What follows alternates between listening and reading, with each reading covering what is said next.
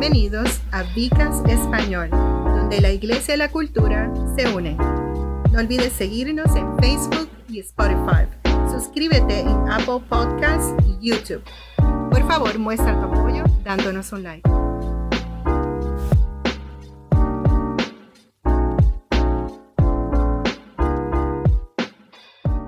Que Dios les bendiga, que Dios les guarde. Este es eh, su anfitrión, su amigo, Pastor Robert González. Eh, conmigo se encuentra.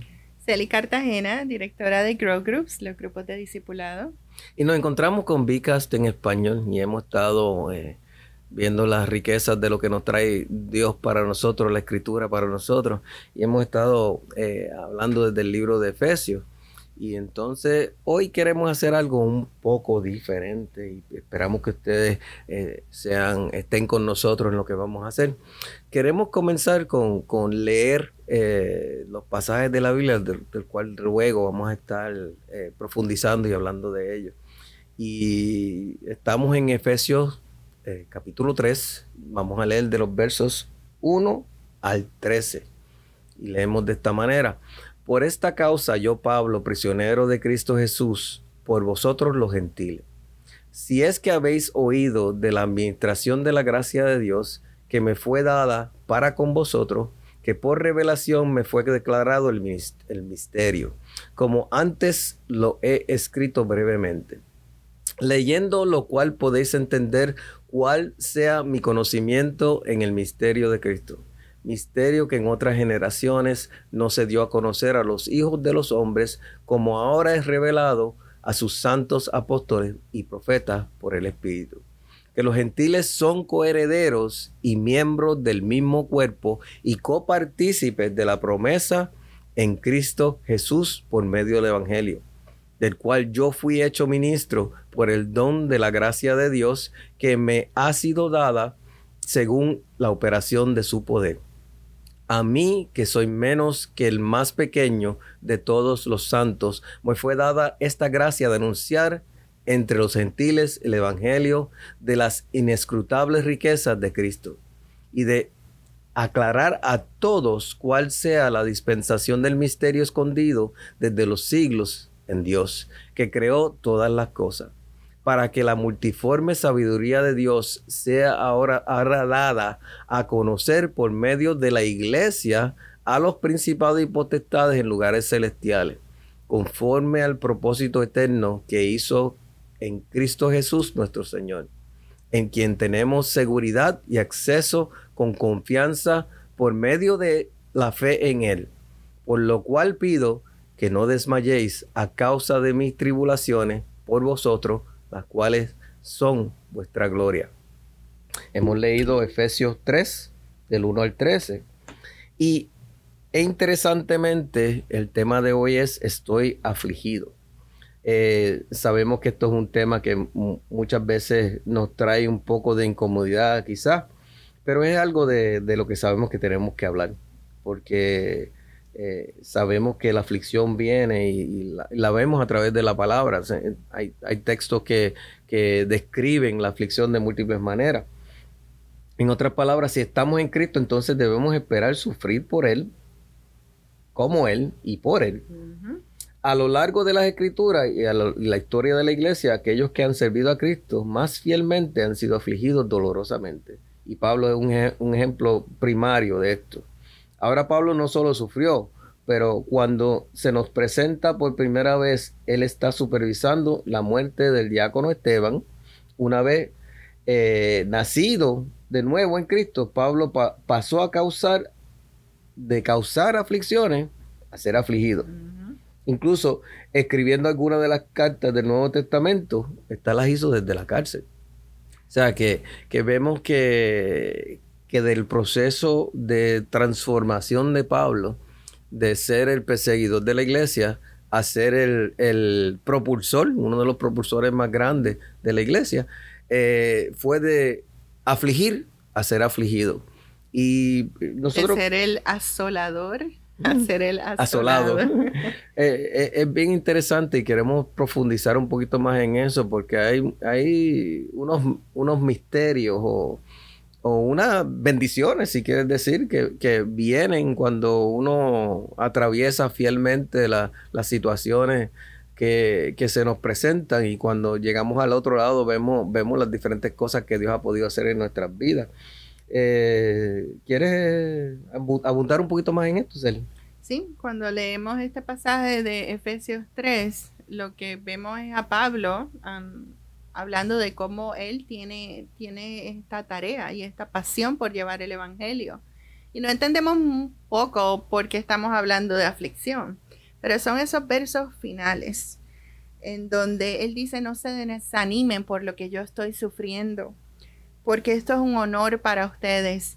Y es que muchas veces cuando estamos afligidos, cuando estamos en dolor, pasando problemas, depresión, nuestros sentimientos nos van a traicionar estamos en, yo le llamo en el modo humano, human mode. Así que a veces estos sentimientos humanos son fuertes, son reales, el dolor es real y se van por encima de lo que debiera ser nuestra confianza espiritual. Y, y entonces al traicionarnos los sentimientos, nosotros no pensamos en nuestro dolor y en el sufrimiento de la misma forma en que la Biblia lo hace.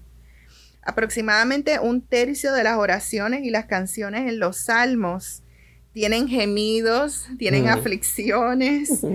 De hecho, el profeta um, Jeremías escribió todo el libro de lamentaciones en angustia en medio de esa aflicción. Por eso le llamamos el profeta llorón.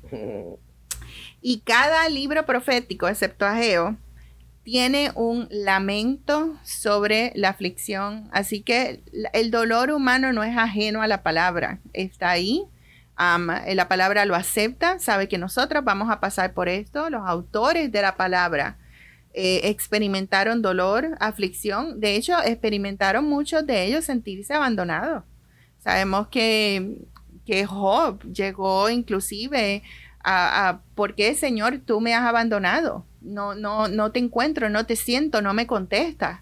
Y todos nosotros podemos relacionarnos con Job en algún momento de nuestra vida en donde sentimos que nuestras oraciones no, no salen, no salen del techo. Se quedan en el techo. Así que esto es parte de la condición humana, esto es normal. Queremos que ustedes sepan que esto es normal mal. Y, es importante reconocer que aún en esa situación de aflicción, Dios siempre está presente, siempre está ahí, siempre está con nosotros, ayudando a que a lo que se supone que salga de esa aflicción, salga. Y una de las herramientas que Dios nos ha, ha provisto es que tenemos comprensión bíblica, tenemos la palabra, pero sin esa comprensión bíblica, sobre la aflicción, sobre lo que debiera ser el dolor, nosotros como cristianos, entonces somos incapaces de diagnosticar adecuadamente nuestros problemas. Y cuando no sabemos hacerlo, eh, no podemos saber cuál es la causa y peor aún, no sabemos cuál es la cura de nuestra aflicción, de nuestro dolor. Nosotros tenemos que ver ese dolor a través del lente de la Biblia, diagnosticarlo para poder encontrar la cura. Y esto ocurre bien a menudo cuando nosotros sacamos la palabra de contexto. Lo que hacemos es que tomamos solo una parte de lo que dice la escritura y lo aplicamos a todo. Y este, este es el problema. Solamente queremos usar los, los versos bíblicos que hablan de victoria. Mm. Solamente queremos usar los versos bíblicos que hablan de prosperidad y de poder en el Señor. Pero la Biblia está llena de ejemplos de personas que tuvieron angustia y cómo clamamos al Señor en desesperación y Él nos escucha. Y tenemos que también como cristianos tener la justa medida de, de, todas las cosas que suceden. A veces nosotros no vamos a entender lo que está sucediendo, a veces no vamos a poder ver lo que está sucediendo, pero eh, ¿dónde dice que tenemos que entender?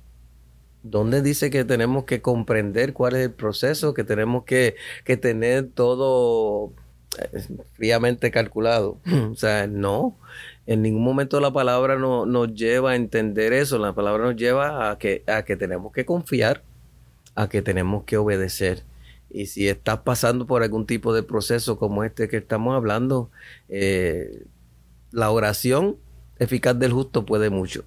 Ya sea que tú eh, ores y te pongas y te derrames delante del Señor, o que busques a personas que, de las cuales tienes eh, confianza, que sabes que son personas de oración, para que oren contigo y oren por ti. Porque ese es el método que Dios nos ha dado para poder muchas veces enfrentar estas situaciones que van más allá de nuestra comprensión. O sea, eh, se muere un familiar de repente por una condición, por ejemplo, por el COVID. Eh, se, se, enferma alguien con cáncer o con algún otro tipo de condición delicada que, lo puede estar llevando a, situaciones donde está debilitado, desgastado, eh, pierde el trabajo. De repente, un trabajo que tuviste años en él o un trabajo que ha hecho por años y, y se, te se te ha hecho difícil encontrar otro que, con lo cual puedas mantener a tu familia y cuidar de los tuyos. O sea, hay, hay muchas situaciones y, todas esas situaciones pues pueden causar aflicción. Pero nosotros comprendemos que no estamos solos y que en este caminar siempre Dios va con nosotros y siempre Dios va caminando con nosotros y siempre Dios va a sacar algo de nuestra, de nuestra situación. De manera similar a como los amigos de Job lo trataron, eh, como estaba hablando Celia anteriormente, a veces cuando nos concentramos en una sola forma de ver las cosas, pues muchas veces vamos a usar ese lente para juzgarlo todo, para evaluarlo todo. Y entonces los, amigos de Job hicieron eso mismo. Solo pensaron en su sufrimiento como un castigo de Dios. Por lo cual, en lugar de consolar a Job, lo reprendieron sin razón. O sea, empezaron a cuestionarle, algún pecado hiciste, algo tiene que haber hecho, algo, algo tiene que ver, aunque sea oculto en tu vida, para tú estar pasando por eso. Pero yo te quiero decir que aunque hagas todo bien, van a venir situaciones a tu vida. Aunque todas las cosas que tú hagas sean por el Señor y tú no tengas pecado en, tu vida o en tus relaciones, no hayas cometido ningún error porque estás obedeciendo y siguiendo la palabra de Dios, aún hay, vendrán situaciones en nuestra vida que, van más allá de la, de la razón.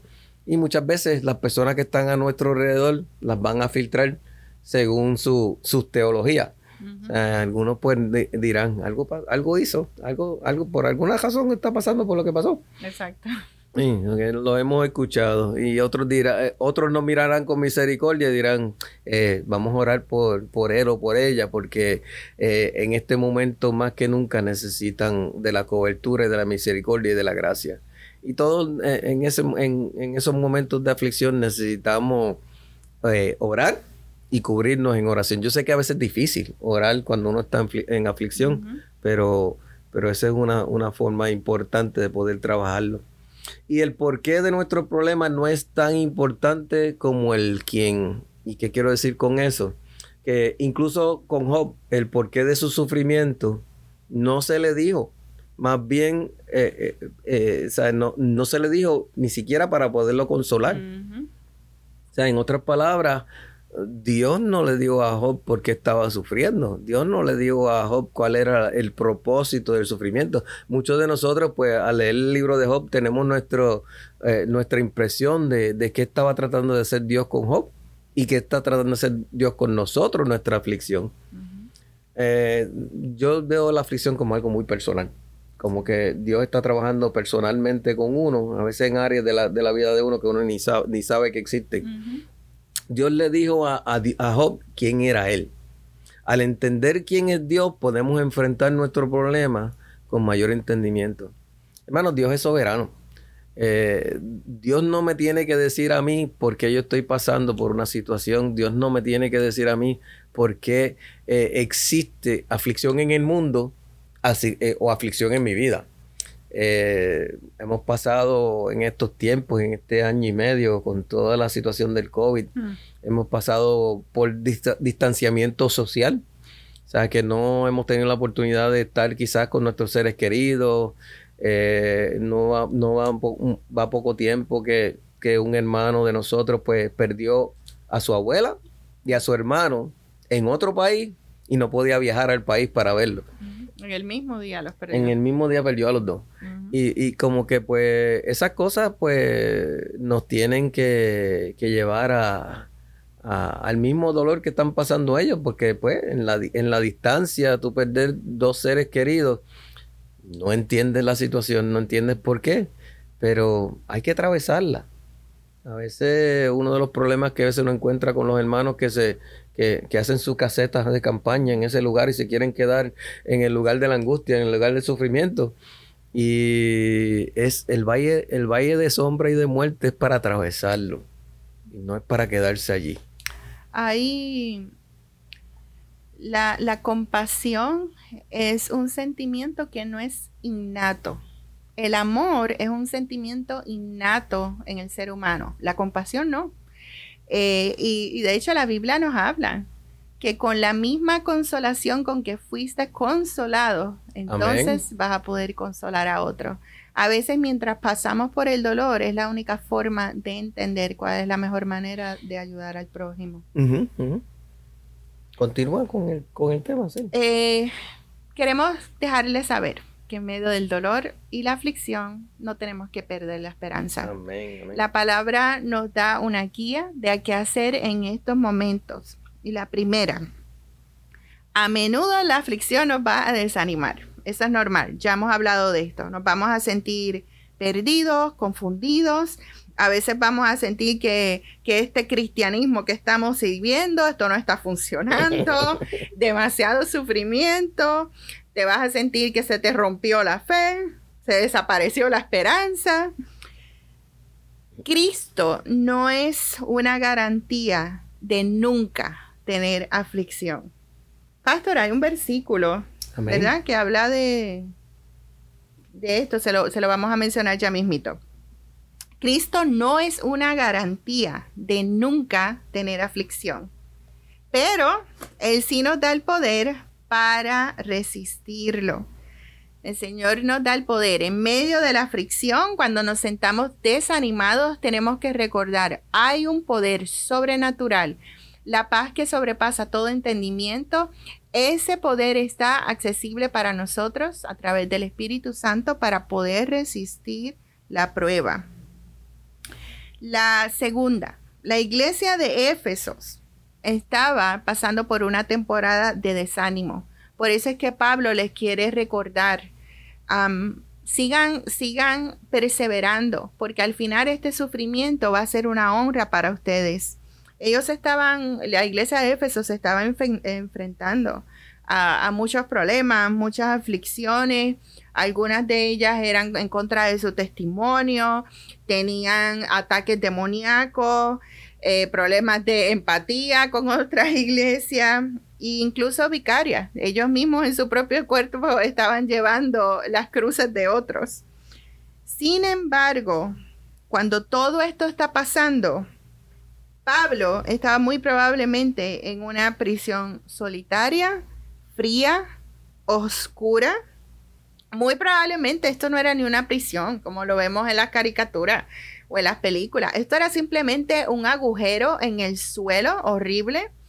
Las necesidades a veces había que hacerlas en el mismo lugar donde entregaban la comida. Eh, esto, esto no son las prisiones federales de hoy en día con aire acondicionado.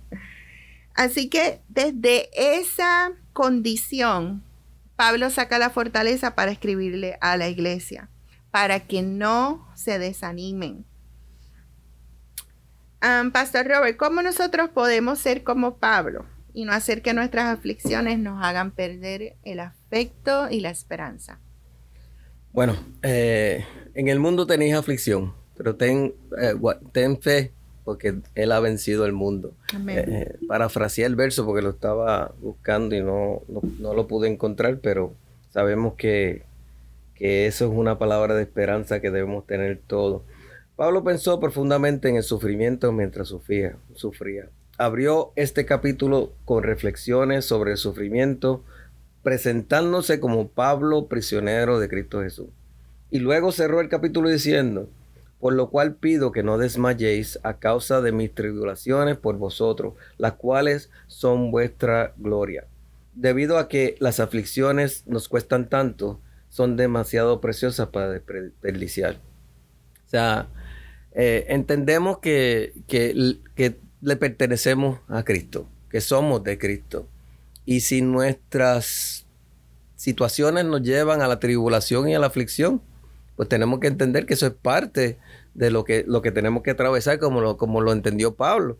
Y muchas veces, pues cuando nosotros nos ponemos en la brecha por otras personas, pues lo que venía para ellos va a venir, va a venir, va a venir para nosotros. Y entendemos que eso es parte de lo que le pasó a, a Pablo. Y tenemos que comprender que, que esas aflicciones, aunque cuestan tanto, no las debemos despreciar porque tienen enseñanza, tienen algo que, que podemos aprender. Amén. Y aunque Dios no te cause tu sufrimiento, Él puede usar nuestro sufrimiento para su gloria. El bien de los demás y, y nuestro crecimiento, si estamos en Cristo, por extraño que parezca, no debemos tratar de evitar nuestro sufrimiento, sino que debemos abrazarlo y permitir que Dios sea glorificado a través de él. De esta manera aprendemos a no desalentarnos. Amén. Queremos terminar con este versículo bíblico del cual estábamos hablando, Juan 16, 33. Estas cosas les he hablado para que en mí tengas paz. En el mundo tendréis aflicciones, mas confiad, yo he vencido al mundo. Amén. Has estado con, estado con nosotros en el Bicast en español. Estamos desarrollando el tema Estoy afligido, que se encuentra en Efesios 3, del 1 al 13, que lo leímos al comienzo de la, del Bicast. Eh, con ustedes está este servidor, su anfitrión, el pastor Robert González, y conmigo está. Celi Cartagena, directora de Grow Grupo de Discipulado. Que Dios nos los bendiga, que Dios nos los guarde. Gracias por acompañarnos en Vicast Español. No olvides seguirnos en Facebook y Spotify. Suscríbase en YouTube y Apple Podcast. Por favor, muestre tu apoyo con un like. Esto hace que crezca el Vicast y a expandir el Evangelio.